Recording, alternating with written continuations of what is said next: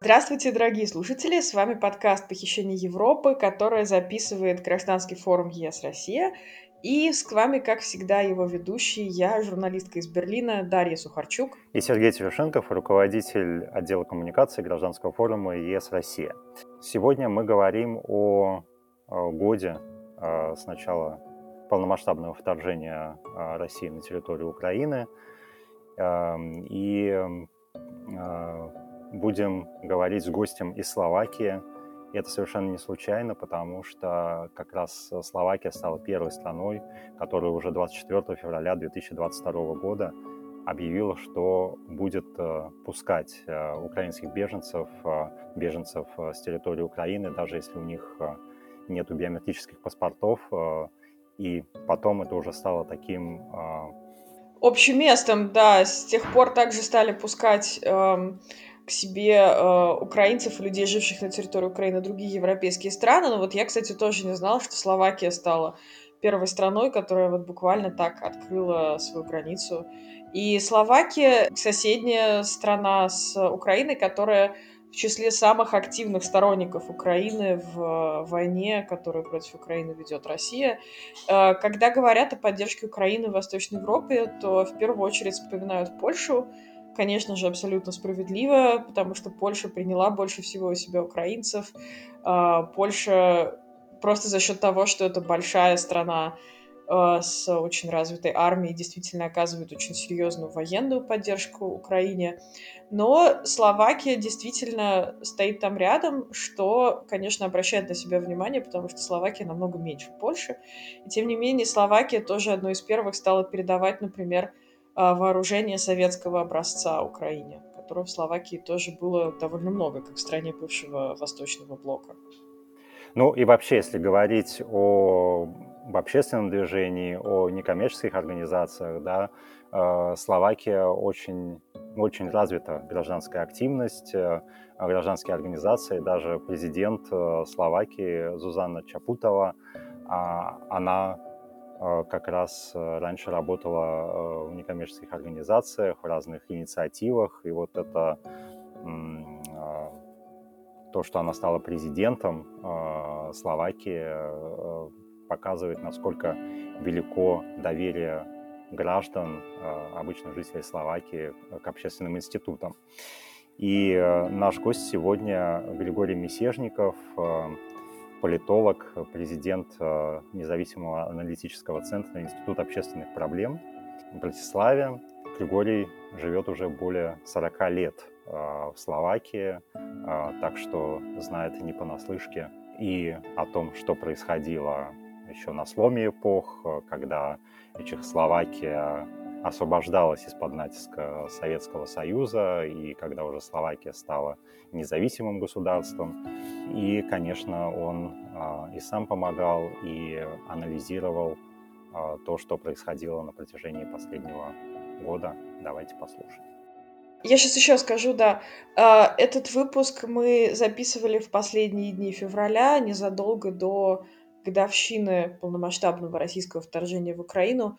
Именно поэтому вы можете слышать здесь э, слова о том, что завтра будет акция протеста э, или что-нибудь подобное. Речь идет о памятных акциях 24 февраля, которые проходили в огромном количестве европейских и не только европейских городов.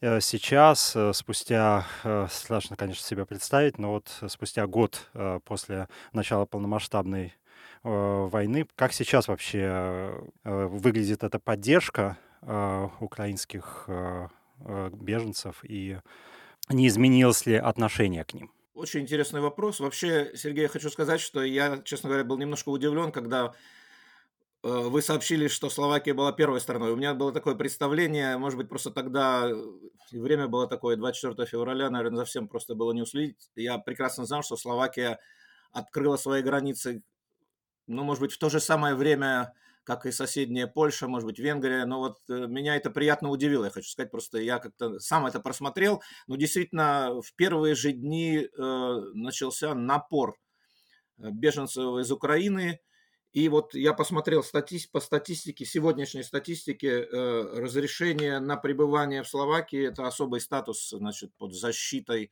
называется под защитой, это 110 тысяч. 110 тысяч беженцев э, осталось, по сути дела. Ну, раз они потребовали, им дали, значит, этот статус, они остались и находятся на территории Словакии, во всяком случае, зарегистрированы здесь как э, значит, граждане, которые находятся на территории, на территории Словакии. Что касается поддержки вообще Украины и, в частности, беженцев, э, я опять-таки посмотрел статистику и выяснил, что в первые три месяца была самая активная поддержка, хотя это понятно, э, поддержка э, гуманитарной помощи, предоставление, значит, сбор финансовых средств. Вот я, у меня, например, данные, я сейчас вам просто скажу, что граждане Словакии за прошлый год, данные, значит, с марта до декабря, собрали 17 миллионов евро. То есть это финансовый, финансовый сбор – то есть пожертвования. Так вот, э, львиную долю этих средств граждане пожертвовали в первые три месяца. Первые три месяца, я думаю, что это как раз было связано с тем, что был большой напор, начало войны, все эти ужасные кадры и прочее, и прочее.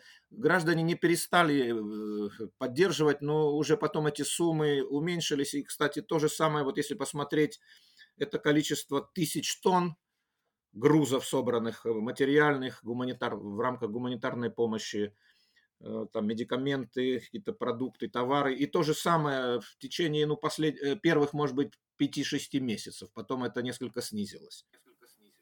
Но вот э, на самом деле то, что вы говорите о поддержке именно со стороны граждан, это, наверное, вот самые первые месяцы агрессии было наиболее важно, что именно гражданское общество на это ответило. Мы это знаем тоже по Польше, да, потому что ну вот э, в Словакии государственные институты довольно быстро отреагировали, открыв границы, да, но вот чтобы всю вот эту инфраструктуру а, выстроить э, помощи а, беженцам, это, на это, конечно, требовались определенные усилия и, и, и определенные средства и возможности.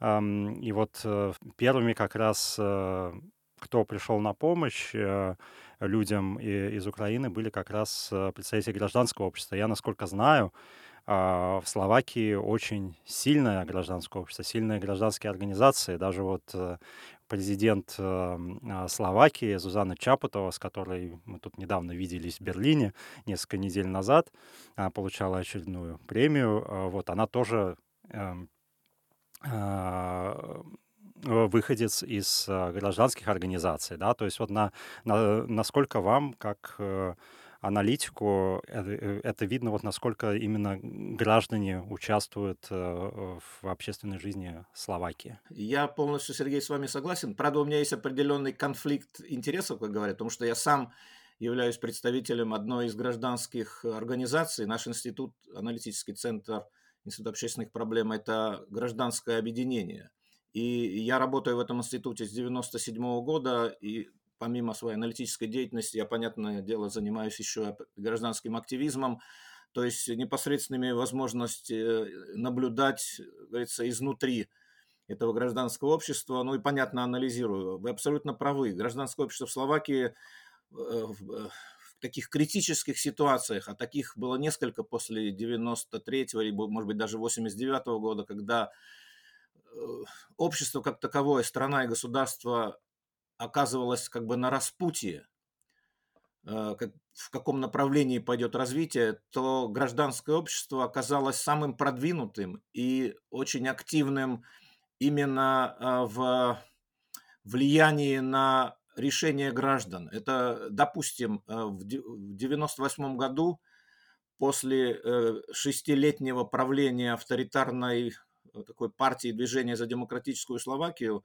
Словакия, по сути дела, утеряла э, статус э, государства, которое имеет шансы вступить в Евросоюз из-за, демократи... из-за антидемократических деформаций. По сути дела, Евросоюз приостановил э, переговоры со Словакией о вступлении в Евросоюз, достижении членства, и Словакия в первой волне расширение НАТО не прошла. То есть Чешская республика, Венгрия, Польша прошли, а Словакия не прошла. Так вот, я хочу сказать, что начиная где-то с 97 года, со второй половины 97 года и до выборов 98 года здесь проходила такая гражданская кампания под названием ОК, ОК-98. Это была непартийная, непартийная акция, в которой э, неправительственные организации, гражданские инициативы, там независимые средства массовой информации, но все то, что составляет костяк гражданского общества,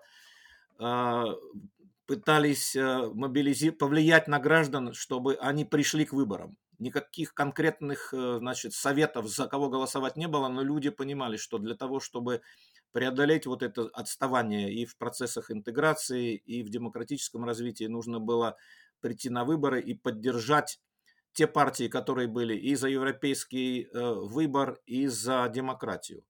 Я думаю, что без гражданского общества тогда вот, тогда вот эта кампания ОК-98 вряд ли бы случился вот этот коренной перелом э, в политической жизни, общественной жизни Словакии. Помимо этого возникало много других таких ситуаций. Например, в 2015 году Тогда, кстати, в отличие от э, вот, нынешней ситуации, нынешнее правительство, можно об этом подробнее сказать, совершенно однозначно помимо того, что поддержала Украину, предоставила довольно серьезную сумму средств для интеграции или в любом случае для поддержки украинских беженцев. Словакия э, в прошлом году на помощь украинским беженцам значит, перечислила где-то около полумиллиарда евро. Это деньги, которые Словакии не удалось, или точнее она просто не использовала из европейских фондов, и этих 500 миллионов она предоставила нашим украинским, значит, ну, по сути дела, уже согражданам, э, не в смысле государственным, а в смысле того, что это люди, которые сейчас живут э, у нас. Так вот, э, значит, сейчас нынешнее правительство вот таким образом поступило. А в 2015 году, когда правительство возглавлял Роберт Фица, небезызвестный, представитель социал-демократической партии, он вообще отказался от э, не то что от поддержки э, мигрантов, вообще от предоставления возможности здесь оставаться. И постоянно ругался с Евросоюзом насчет, вот помните, квоты были, вопрос о квотах. Был вопрос распределения беженцев между э, разными европейскими странами. За это очень ратовали Франция и Германия в первую очередь. Да, но я думаю, что было совершенно очевидно, что если мы уже вошли в Евросоюз, и мы уже к этому времени 12 лет были в Евросоюзе и, и пользовались всеми теми выгодами, которые предоставляет членство, а это, это не просто, говорится, пустой звук, это настоящие выгоды и связанные с еврофондами, но не только с еврофондами. Вряд ли бы, например, прямые э, иностранные капиталовложения в Словакию были бы такими большими, если бы она не входила в Евросоюз. Но это можно об этом долго рассказывать. Так вот, так вот, правительство повело себя таким образом, а неправительственные организации, гражданские объединения, ну, то есть гражданское общество поступило совсем по-другому. И по возможности, по возможности поддерживала беженцев из Сирии, из Ирака, если я не ошибаюсь. Из... То есть тогда, я считаю, гражданское общество просто спасло лицо страны. Вот. А сейчас ситуация другая. Но понятно, это все-таки может быть и другой тип беженцев, и причина теперь более, как бы она такая ощущаемое, потому что о конфликте в Сирии здесь люди мало знали, вообще информации было информации меньше и прочее, прочее. А здесь началась такая война, действительно полномасштабная, с ужаса, ужасающими э, э, видеоматериалами, и все это, понятно, на людей сразу же подействовало. Вот, и э, в, данном, э, в данный момент и гражданское общество себя повело, опять-таки, как пример для, для всех остальных, и к счастью, и наше правительство тоже оказалось на правильной стороне истории. Ну вот вы начали говорить о войне, о том, что как-то другое, конечно, отношение к э, войне в Украине, чем было к э, войне в Сирии. Как, на ваш взгляд, отличается а, то, как смотрят на войну в Германии, например, да, которая все-таки, ну, большая европейская страна, но все-таки не так близко к России, и в Словакии. Вы об этом писали в вашем докладе, но хотелось бы как-то а, от вас э, услышать. Ну, здесь есть э, такое ощущение того, что все-таки то, что происходит в Украине, нас действительно касается. Это сейчас без разницы, как люди оценивают. Допустим, большая часть все-таки э, на стороне Украины, но есть и такие, которые или открыто поддерживают Россию, или занимают какую-то промежуточную позицию, но все-таки понимание того, что это важно, что это может коснуться нас, оно, конечно, оно, конечно, присутствует. Хотя граница Словакии с Украиной не очень протяженная. Это где-то, если не ошибаюсь, там где-то около 90, может быть, километров. Если посмотреть на карту, то гораздо более протяженная э, граница между э, Украиной и Польшей. Ну, в любом случае, в любом случае мы находимся в географической близости. Вот, и то, что происходит в Украине, понятное дело, касается нас, мы прекрасно понимаем, что все, что связано с ответом Евросоюза, Запада и нас, это, может быть, и касается нас. Вот. Но здесь, опять-таки, надо отметить и то, что все-таки эта война, она не началась 24 февраля прошлого года, она началась в феврале 2014 года. Это был, конечно, конфликт малой интенсивности. Но, э, с другой стороны, опять-таки, Э, Словакия – это посткоммунистическое государство, э, это страна, которая входила в Чехословакию, Чехословацкое государство федеральное, и э, мы были частью советского блока. И, значит, помимо того, что здесь чувствуется не просто влияние российской пропаганды, оно просто иногда зашкаливает, но есть определенные, говоря социологическим языком, такие структурные предпосылки – то есть какие-то паттерны политической культуры, что-то унаследованное от прошлого, какие-то содержания, не знаю, национальные нарративы и прочее, прочее. То есть, хотя я могу себе представить, что, может быть, э, люди в Словакии могут быть более обеспокоены возможностью непосредственных военных действий, допустим, уже недалеко от словацкой границы взрывались ракеты, э, может быть, несколько десяток э, километров от Словакии. Да, я думаю, что немцы, наверное, таких опасений непосредственного какого-то, ну, не знаю, не влияния, но, короче, если вдруг что-то такое произойдет, что непосредственно коснется там какая-то ракета куда-то залетит или что-то еще, какая-то диверсия, может быть, э, наверное, такая возможность невелика. В Словакии все-таки она больше. Но я хочу сказать вот что, что все-таки, если посмотреть по опросам общественного мнения, то, конечно, доля тех людей, которые однозначно поддерживают Украину, гораздо выше в Германии, чем в Словакии. Здесь есть люди неопределенные, неопред... Э, неопределенной позицией, есть люди, которые считают, что, в принципе, для того, чтобы война скорее закончилась, нужно, чтобы Россия быстрее победила. И такие люди здесь есть, да. Хотя, опять-таки, я говорю, что э, все-таки большая часть, большая часть на стороне Украины, где-то раза в 2-3 меньше, может быть, зависит от вопроса, э, людей, поддерживающих Украину, а потом люди неопредел... с неопределенными взглядами и те, кто вообще как бы не считает это вообще проблемой, да.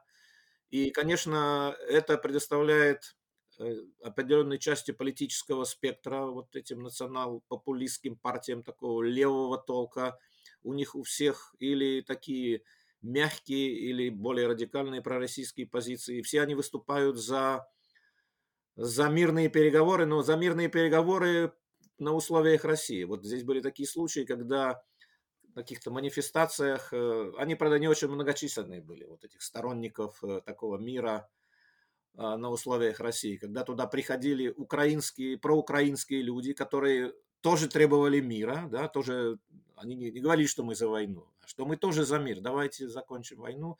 И уже само присутствие украинского флага вызывало, значит, вот у этих участников этих мирных, но по сути дела таких скрыто пророссийских манифестаций, у, у них это вызывало возмущение, даже попытки этих людей выгнать, да, то есть вот ситуация не, не, не очень простая в Словакии в этом отношении.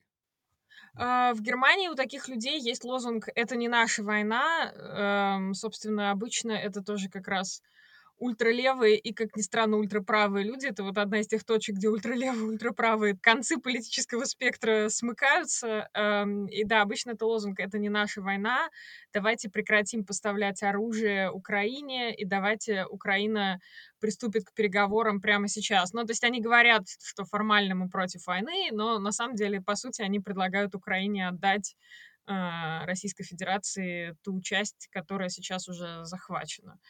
Да, Дарья, я хотел бы немножко добавить еще. Знаете, вот э, лицемерие, удивляет лицемерие этих людей. Вот Роберт Фицо, да, который я упомянул, он сейчас выступает за мирные переговоры и против передачи, прода... ну, короче, против поставок оружия Украине. Что это все, значит, сейчас негуманно, что из-за этого э, погибают люди и прочее, прочее. Нужно скорее, да, нужно скорее войну, значит, остановить. И, но несколько лет назад когда, значит, э, были, когда он, кстати, находился в правительстве, то были такие случаи, когда выяснялось, что не, ну, то есть из Словакии поставлялось оружие в какие-то государства, где тоже были конфликты. Каким образом там были какие-то нарушения лицензионные? Ну, короче, Словакия, кстати, была до 89 года, по сути дела, таким арсеналом, который производил, э, оборонным арсеналом, который производил тяжелую военную технику. Например, не знаю, Сергей, знаете вы или нет, что многие БМП, которые, э, я не знаю, они наверняка еще имеются в России, в советской армии использовались, да, они были э, производство Дубницы и Мартин здесь, в Словакии. Так вот, я что я хочу сказать. И тогда Роберт Фица не протестовал против э, поставок оружия каким-то там, не знаю, африканским или ази, азиатским государствам и говорил, а это просто бизнес. Если мы не дадим, то тогда кто-то другой придет и продаст или поставит и прочее, и прочее. То есть, то есть тогда вообще ничего этого вроде бы и не было, да, что и люди как будто бы не умирали в военных конфликтах, конфликтах. А сейчас видите, как ему важно вот э, себя показать таким сильным гуманистом. Э, конечно, э, это да, тот аспект, о котором вы сейчас упомянули, это тоже немножко другая ситуация, когда конфликт рядом и конфликт далеко. Да, я сегодня был в Берлине проходит кинофестиваль, и был на фильме, который ну, Германия, Франция, Сенегал и Буркина-Фасо совместно сняли. И там как раз и говорится в этих парамилитаристских группах, о террористических группах, там, э, вот, э, в странах Сахела, да, э, вот, но и действительно об этом ведь практически не, это тоже, да, считается как в порядке вещей, да, ну идут там конфликты, да, постоянно, да, там все новые и новые страны они за, затрагивают, и там все торгуют оружием, Германия стороны, торгует оружием, почем зря, так, да, к слову. Да, вот, а, а потом вот, когда действительно конфликт здесь прямо вот у тебя, вот на границе, вот вдруг нельзя, значит, оружие, оружие поставлять. Да, то есть это такие интересные вещи, но вот тоже вот об этом пишете в докладе, о котором уже упомянула Дарья, «Война России против Украины. Взгляд Словакии» в соавторстве с Зоей Бутеровой. Там же в какой-то момент у вас э, э, в Словакии снова будут выборы, да, и то есть вот насколько ситуация вот с войной, да, которая прямо вот у границ происходит, насколько это все-таки вот влияет на перераспределение сил, то, что может быть после выборов? Да, у нас в этом году должны быть э, досрочные парламентские выборы, но, судя по всему, они все-таки будут в сентябре, потому что уже был принят соответствующий закон, точнее, постановление парламента. Правда, сейчас отдельные партии и президент Чапутова, э, они стремятся, чтобы эти выборы, ну, сделать так, чтобы эти выборы состоялись э, пораньше, где-то вот в июне, может быть, в начале июля, но, судя по всему, все-таки они будут в сентябре. Почему вообще досрочные выборы? Потому что правительственная коалиция, вот та, которую я посчитал, что они и на самом деле так и есть, оказались на правильной стороне истории, они совершенно однозначно поддерживают Украину, критикуют Россию. Это политические партии такого правоцентристского толка, там и консерваторы, и большая часть, ну, есть там и либералы, и либертарианцы – так вот, э, они не договорились по некоторым ключевым вопросам внутренней политики, экономики, и плюс там были отношения, личные отношения между правительственными деятелями, особенно э, бывший премьер-министр, который всего год пробыл на этой должности, Игорь Матович, он постоянно провоцировал какие-то конфликты, так вот, будут э, э, досрочные выборы. Кто выступал за досрочные выборы больше всего? Как раз оппозиционные партии. И одним из аргументов, как раз, это один из аргументов, что вот мы, значит, тут будем бороться за мир, и нам нужно поскорее вернуться во власть, чтобы мы, значит, изменили эту политику. Эта политика, она вредна, она, значит, только продолжает конфликты.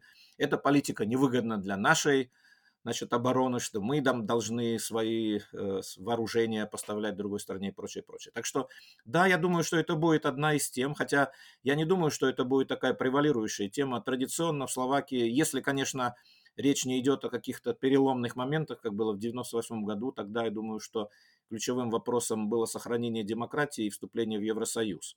Вот. А мы уже и в Евросоюзе, и вроде демократия наша пока более-менее жива, консолидирована, то я все-таки считаю, что более такими, более сильным мобилизационным эффектом все-таки будут так называемые хлебные вопросы, то есть экономическая ситуация, социальная политика, цены, цены на электроэнергию, цены на газ, э, цены на продукты и прочее, прочее. То есть вот эти, вот эти темы, я думаю, что они будут все-таки главными, но нельзя исключать, что э, оппозиционные, нынешние оппозиционные партии, вот те, которые входят в парламент, потому что есть еще другие оппозиционные партии, которые находятся на, на других позициях, что они будут пытаться воспользоваться этой темой. И, кстати, вот буквально в эти дни, вот в эти дни, это где-то в течение двух недель по всей Словакии проходят митинги, организованные как раз вот противниками войны, но я это даю в кавычки, потому что, беру в кавычки, потому что это противники войны, которые, по сути дела, солидаризируются с главным виновником войны. Так вот, они организуют по Словакии митинги. Приходит там немного, сотни людей туда приходят, сотни, не тысячи, даже сотни. Ну вот у них, 3 а, марта а, у них намечен, значит, вот такой как бы главный, главный митинг в Братиславе. Они сейчас будут свозить, сейчас были опубликованы какие-то материалы из их внутреннего общения. Они, они автобусами будут свозить людей в Братиславу, так что можно ожидать, что несколько тысяч здесь все-таки появится. И вот они, обычно они это проводят перед президентским дворцом, такие свои мероприятия. Это уже частично и предвыборная, по сути дела, агитация. Вот. Но это такой тест, как бы, тест силы насколько им удастся э, граждан привлечь на свою сторону, пользуясь, помимо прочего, еще и вот этой войной. Вы упомянули цены на энергоносители, и Словакия одна из тех стран, которые продолжают покупать э, российскую нефть. Ну, поскольку на нефть э, трубопроводную не распространяются европейские санкции, связанные с энергоносителями. Хотелось бы узнать, вот влияет ли это как-то на словацкую политику, и ну, нет ли может быть, с одной стороны, какого-то возмущения, разговоров о том, что нужно все-таки присоединиться к эмбарго, там поменьше, может быть, как-то этой нефти российской покупать. А, или наоборот, те, кто говорят, что ну вот, смотрите, Россия вполне себе надежный партнер, когда это касается импорта энергоносителей. Давайте, может быть, э, не свирепствовать с санкциями и вообще вы знаете, Словакия присоединилась полностью ко всем санкциям. Даже, э, я вот сейчас воспользуюсь таким выражением, что бежала иногда даже впереди паровоза.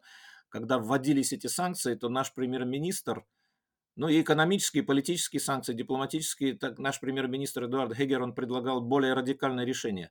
Э, то, что в Словакии поступает, э, значит, российская нефть, это ну, в кавычки взято венгерское исключение. Дело в том, что Словакия потребляет нефть, действительно, которая э, сюда поставляется по нефтепроводу, который идет и в Венгрию, и в Словакию, но в Словакии предприятие, которое э, производит нефть, оно находится в собственности венгерской компании МОЛ. То есть, понятно, формально это нефть, которая перерабатывается в Словакии, но она перерабатывается на предприятии, которое связано с Венгрией. А вы знаете, какова позиция Венгрии? То есть им удалось вот это исключение, это я не помню, какой это был, пятый или шестой пакет. Э, так что это, но это временно, это опять-таки там есть какие-то сроки, э, значит, которые уже после того, как они будут э, достигнуты, эти сроки, уже нефть перестанет поступать. То есть в этом случае такое странное словацко-венгерское совместное, как бы не в прямом смысле слова предприятие, но вот совместный, совместный подход. Совместный подход. Я считаю, что в данной ситуации нам нужно для того, чтобы действительно по-настоящему повлиять именно в направлении окончания войны, а она может окончиться только тогда, когда нынешнее российское руководство почувствует, что у него уже нет средств для этого. Вот. Хотя я, честно говоря, довольно большой скептик, но, но в любом случае не нужно, говорится, потакать.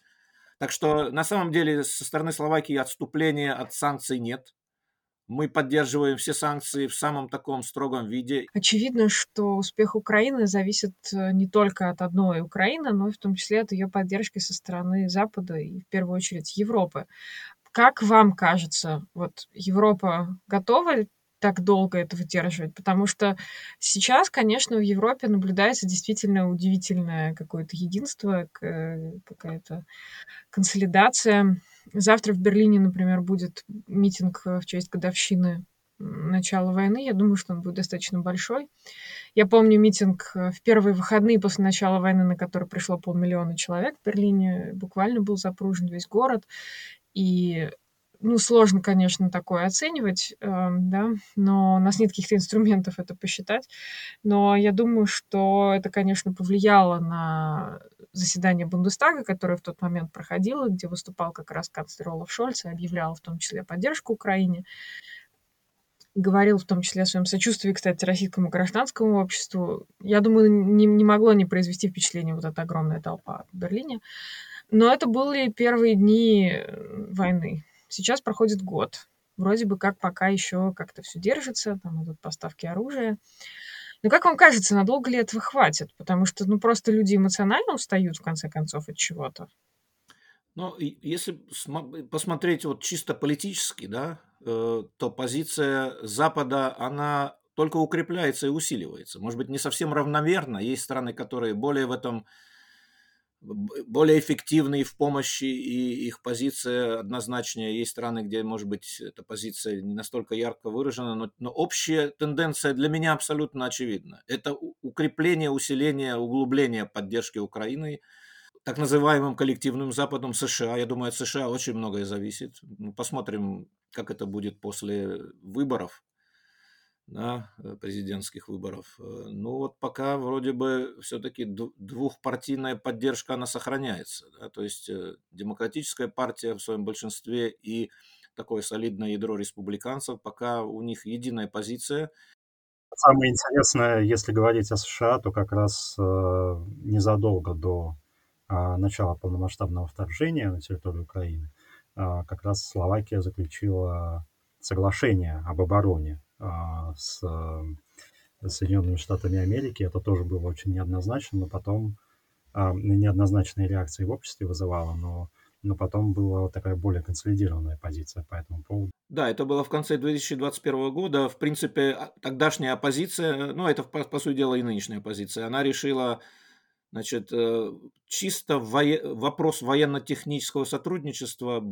Большая часть э, государств-членов НАТО имеет такое соглашение с Соединенными Штатами. Дело в том, что мы, Словакия закупила эскадрон или эскадрилью, не знаю точно, F-16 э, американских значит, истребителей. И для, для того, чтобы их можно было здесь, они пока еще не поставлены, но уже известно, где они будут находиться, и для того, чтобы урегулировать вопрос нахождения э, сервисного персонала, был подписан этот, ну это не договор, даже соглашение. То есть вообще в, нормальной, в нормальной, говорится, ситуации никто бы этого не заметил. Но вот они, они решили, вот, оппозиционные, пророссийские деятели. Кстати, я считаю, не только я, я думаю, что мы в будущем, может быть, не совсем близком будущем, но найдется подтверждение тому, что я сейчас скажу. Это было активное мероприятие российских э, спецслужб. Каким образом вообще все это здесь подавалось. Но это э, это была неудачная операция, да, если это было действительно активное мероприятие, то есть э, соглашение было подписано, ратифицировано. Все то, чем пугали противники этого соглашения, ничего этого не произошло. Что якобы приедут американцы и начнут тут насиловать словацких женщин. Ну, короче, вот эта вся эта чушь, которая несется, я не знаю, вот с этих альтернативных, так называемых альтернативных онлайн-платформ. Да, это действительно, это повлияло на общественную жизнь, но сейчас в принципе, население даже уже об этом забыло. Да? Население уже об этом забыло. И Словакия, кстати, вот э, э, по, опять-таки, по каким-то статистическим данным, где-то находится на пятом-шестом месте по военной поддержке э, Украины. То есть мы передали 6 установок гаубиц Зузана, потом С-300, вот этот комплекс зенитно-ракетный,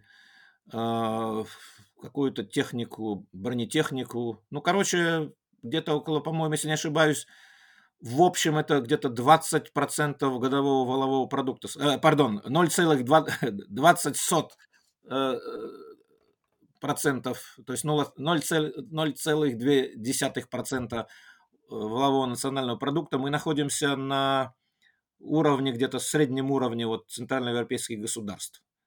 Э, нас, по-моему, опережают. Но это и понятно, что в э, таком процентном соотношении только Балтийские государства и, и по-моему, Чешская республика. Э, Польша, Польша. Вооружение это важно, да, но все-таки вот я вот к концу нашего разговора хотел бы вернуться к гражданскому обществу. И меня очень порадовала инициатива «Кто поможет Украине», такая инициатива нескольких гражданских организаций и отдельных граждан, да. Я так понимаю, что в свое время была такая инициатива «Кто поможет Словакии» во время пандемии. Э, да, вот такое вот тоже люди, люди собрались и вот э, показали силу именно гражданского общества. И вот сейчас вот э, есть такая инициатива «Кто поможет Украине». Вот все-таки вот возвращаясь к вопросу Даши, да, насколько все-таки вот вам кажется, что ресурсов гражданского общества хватит, чтобы продолжать поддерживать Украину, ну, боимся, уже во второй год войны.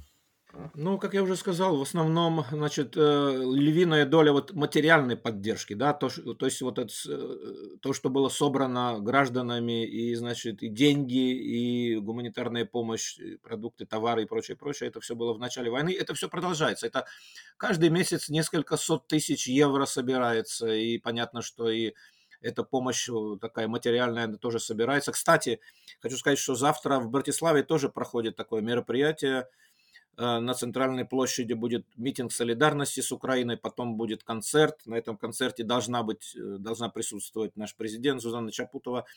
Но я думаю, что все-таки, э, что касается материальной составляющей, мне трудно, конечно, что-то прогнозировать.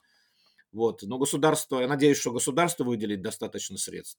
Вот. А что касается составляющей чисто такой гражданской, как бы такой личной, да, личного участия, то Э, гражданское общество Словакии подтверждает постоянно, что в нем достаточно энергии, чтобы те вызовы, которые перед ним стоят, в данном случае, э, значит, вот помощь Украине, помощь украинским беженцам. Они, кстати, я хочу сказать, что реша... государство решает вопросы их трудоустройства. Здесь определенная часть уже трудоустроилась жилья, все это, здесь все это делается, понятное дело, в координации. Я не хочу идеализировать ситуацию, это отнюдь не идеальная, может быть, ситуация, потому что понятно, что люди приезжают из разных мест с разным опытом, с, разной, с разными профессиями, с жи- жизненным стилем, значит, образом жизни, им приходится жить, может быть, люди, которые приехали из крупных городов, приходится жить где-то в небольших, там, не знаю, городах или в деревнях и прочее, прочее. Все это очень сложно. Но, к счастью, государство э, все-таки делает конкретные дела. И плюс к этому, эта инициатива, кстати, она, кто поможет Украине, она существует, она, я просто вижу, что они продолжают свои действия, да, так что я, ну, можно сказать, уверен, что не, люди не забудут об этом, потому что пока это происходит, пока, значит, это происходит, это, во-первых, сильный такой моральный аспект, Потому что одно, одно дело, конечно, поддержать материально, это очень важно, но и выразить солидарность, осудить агрессию и поддержать жертвы агрессии. Я думаю, что это очень важно, потому что в этом проявляются лучшие стороны людей. Спасибо огромное вам за это интервью, Григорий. И действительно будем надеяться, что а, война на территории Украины э, закончится а, как можно быстрее, но, конечно, не на условиях э, агрессора, не на условиях э, российского режима. Спасибо. Было очень приятно пообщаться. Всего вам доброго. И на этом у нас на сегодня все. С вами был подкаст «Похищение Европы». Слушайте нас на всех возможных платформах. Следующий выпуск выйдет 1 апреля. Спасибо, что были с нами. Да, и до новых встреч.